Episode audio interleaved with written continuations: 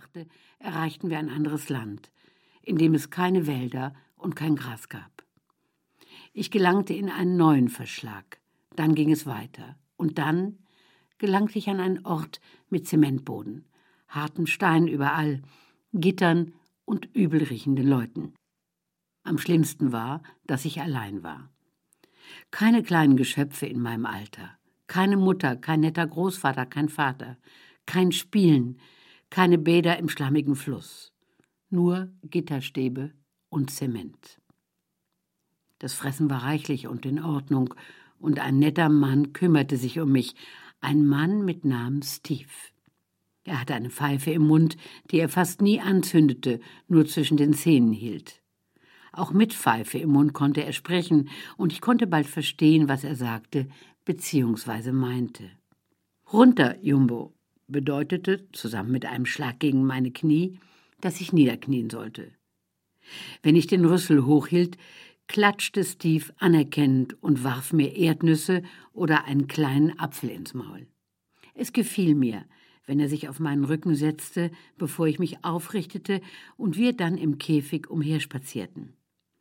Die Leute, die uns zuschauten, applaudierten dann, vor allem die Kinder. Steve setzte mir ein Franzenstirnband auf, das mir im Sommer die Fliegen von den Augen fernhielt und er spritzte den schattigen Teil des Zementbodens mit dem Wasserschlauch ab, damit ich mich hinlegen und abkühlen konnte. Er spritzte auch mich ab. Als ich größer wurde, setzte Steve sich auf meinen Rüssel und ich hob ihn in die Luft, wobei ich aufpasste, dass er nicht das Gleichgewicht verlor. Denn festhalten konnte er sich nur am Ende meines Rüssels. Auch im Winter kümmerte Steve sich um mich. Er sorgte dafür, dass ich genug Stroh hatte und brachte mir sogar Decken, wenn es richtig kalt war. In einem besonders kalten Winter brachte Steve mir einen kleinen Kasten mit einer Schnur daran, aus dem warme Luft auf mich geblasen wurde. Steve pflegte mich, als ich vor Kälte krank geworden war. Die Leute hierzulande haben große Hüte auf. Manche der Männer tragen kurze Gewehre am Gürtel. Ab und zu zieht einer seine Waffe und schießt damit in die Luft, um mich zu erschrecken, oder die Gazellen, die neben mir wohnen und die ich durch die Gitterstäbe sehen kann.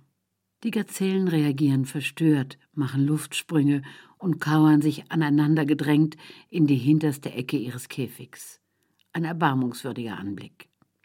Bis Steve oder ein anderer Wärter erscheint, hat der Verursacher des Aufruhrs seine Waffe wieder im Gürtel verstaut und sieht aus wie alle anderen. Und die anderen lachen und verraten den Täter nicht.